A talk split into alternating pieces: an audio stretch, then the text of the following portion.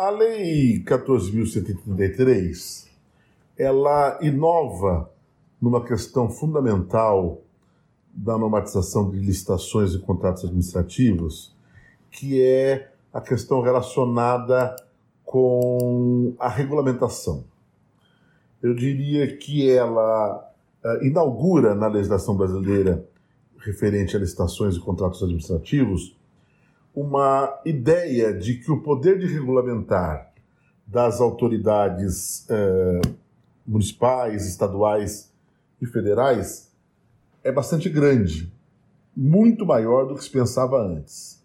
Nós, na 8666, tínhamos um poder muito pequeno de regulamentar, ou seja, é, recebíamos a norma geral é, por força da competência constitucional de editar normas gerais nos termos do artigo 22, inciso 27 da Constituição Federal, e trabalhávamos com essa norma quase sem nenhuma ideia de complementação, porque a regulamentação é isso, é, regula é, é, é complementar a norma naquilo que ela é, deixou espaço, é óbvio, não é, criando norma legal nova, porque não é essa a competência do regulamento.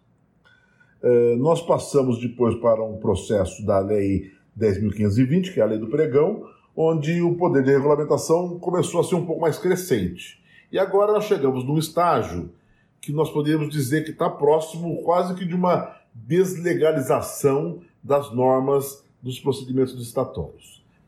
A Lei é, 14.103, é, nós estudamos ela no nosso livro, do qual esse material de QR Code faz parte. Lá no item 4, no módulo 1, nós mostramos a vocês que existem é, mais de 40 menções à figura de regulamentação dentro da estrutura da lei. Tentamos é, mostrar a vocês também algumas coisas relacionadas a alguns dos pontos em que a lei estabelece essa regulamentação, mas a ideia dessa, desse QR Code é deixar para vocês um pouco mais claro o que, que seria necessário regulamentar para que um município pudesse num primeiro momento, logo de saída, logo de largada, aqui no meio do, do, do, do ano de 2021, passados quatro meses ou um pouco mais da edição da Lei 14.133, que é de 1 de abril de 2021, o que, que esse município precisaria para uh, efetivamente uh, usar a lei e, portanto, regulamentá-la. No meu modo de ver, hoje, para o município uh, poder usar a lei, ele precisaria basicamente de três ou quatro regulamentos básicos. O primeiro regulamento básico seria aquele que iria normatizar a atuação e intervenção dos agentes públicos. vocês que já começaram a estudar a lei percebem que ela, lá no artigo 7 no artigo 8 dá uma grande ênfase, uma grande prioridade para as funções dos agentes públicos, trabalha com agente de contratação, trabalha com as autoridades, trabalha com o pregoeiro, com a comissão é, de contratação, com a equipe de apoio, vai falar do gestor, vai falar do fiscal, de modo que esses artigos mesmos, eles mencionam a ideia de que essa matéria precisa ser regulamentada. Então, o primeiro regulamento é, que me parece ser fundamental para a implementação da 14.133 na esfera municipal é o regulamento uh, da fase, uh, da fase não, da, da, das atuações dos agentes de contratação, dos agentes públicos em geral, que está previsto lá no artigo 8 Um segundo regulamento essencial me parece o regulamento da fase preparatória.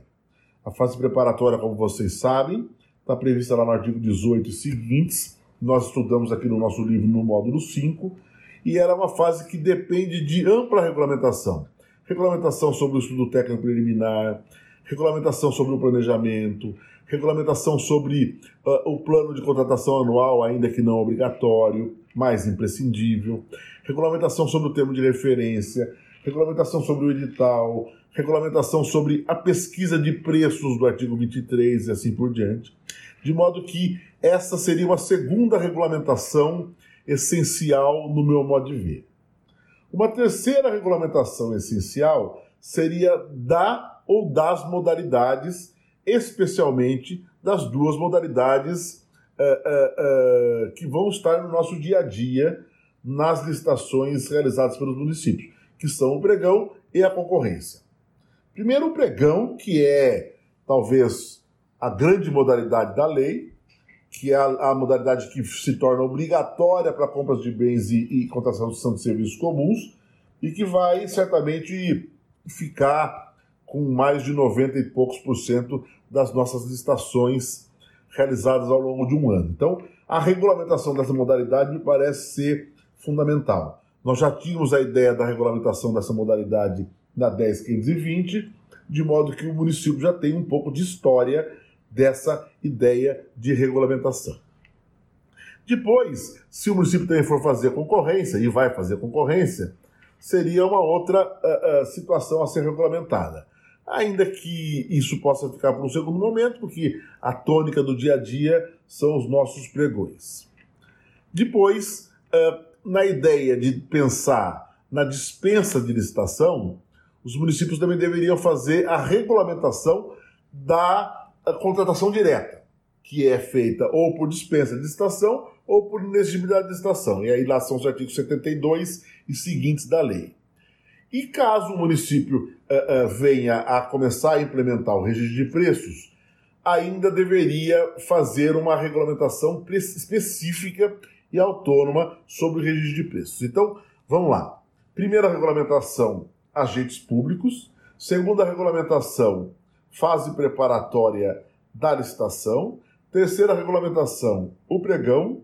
Quarta regulamentação, a concorrência. E quinta regulamentação, a dispensa e a, e a inegibilidade.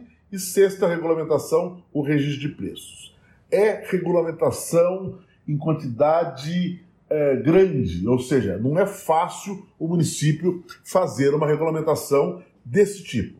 São uh, uh, praticamente seis decretos a serem construídos, seis grandes decretos com bastante regra, com bastante especificidade. Eu sugeriria que, que esses decretos fossem autônomos, que nós não misturássemos os decretos, na melhor das hipóteses, falássemos ah, mas eu quero uh, uh, uh, somar um decreto aqui fazer menos normatização. Eu faria o pregão e a concorrência em conjunto, que são modalidades licitatórias. As outras, até para facilidade de manuseio, eu faria essas, essas regulamentações em separado.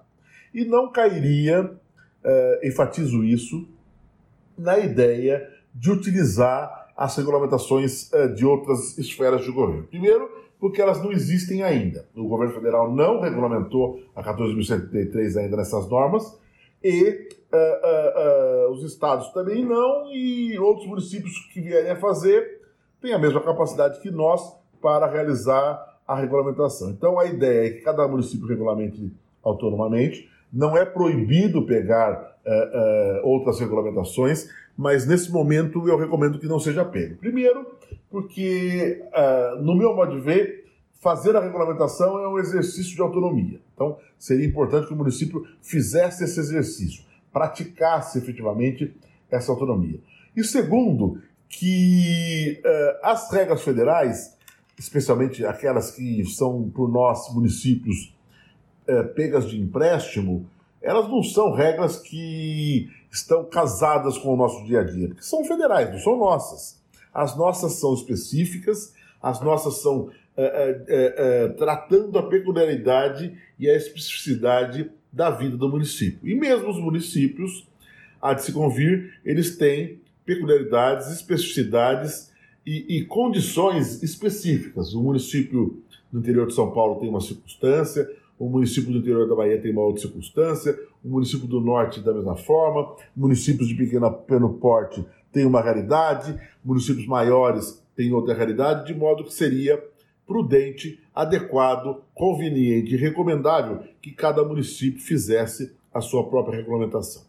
Com isso, me parece que é possível nós uh, uh, começarmos a usar a 14.133 na sua integralidade Se tivermos a regulamentação dos agentes, podemos usar para todas as circunstâncias. Se tivermos regulamentação da fase preparatória, da mesma forma, inclusive quando não feita a licitação.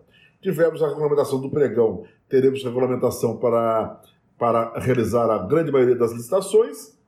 De concorrência, aquelas que, que não couberem no pregão, que é praticamente excludente a definição do objeto para a concorrência. Ah, de dispensa e inegibilidade, que é a contratação direta, teremos para as hipóteses em que não fizermos licitações, e a do registro de preço teremos quando a nossa licitação for ser feita não para a contratação específica, mas para apenas e tão somente registrar os preços. É isso que me parece uh, ser necessário fazer de consideração sobre esse aspecto. Muito obrigado.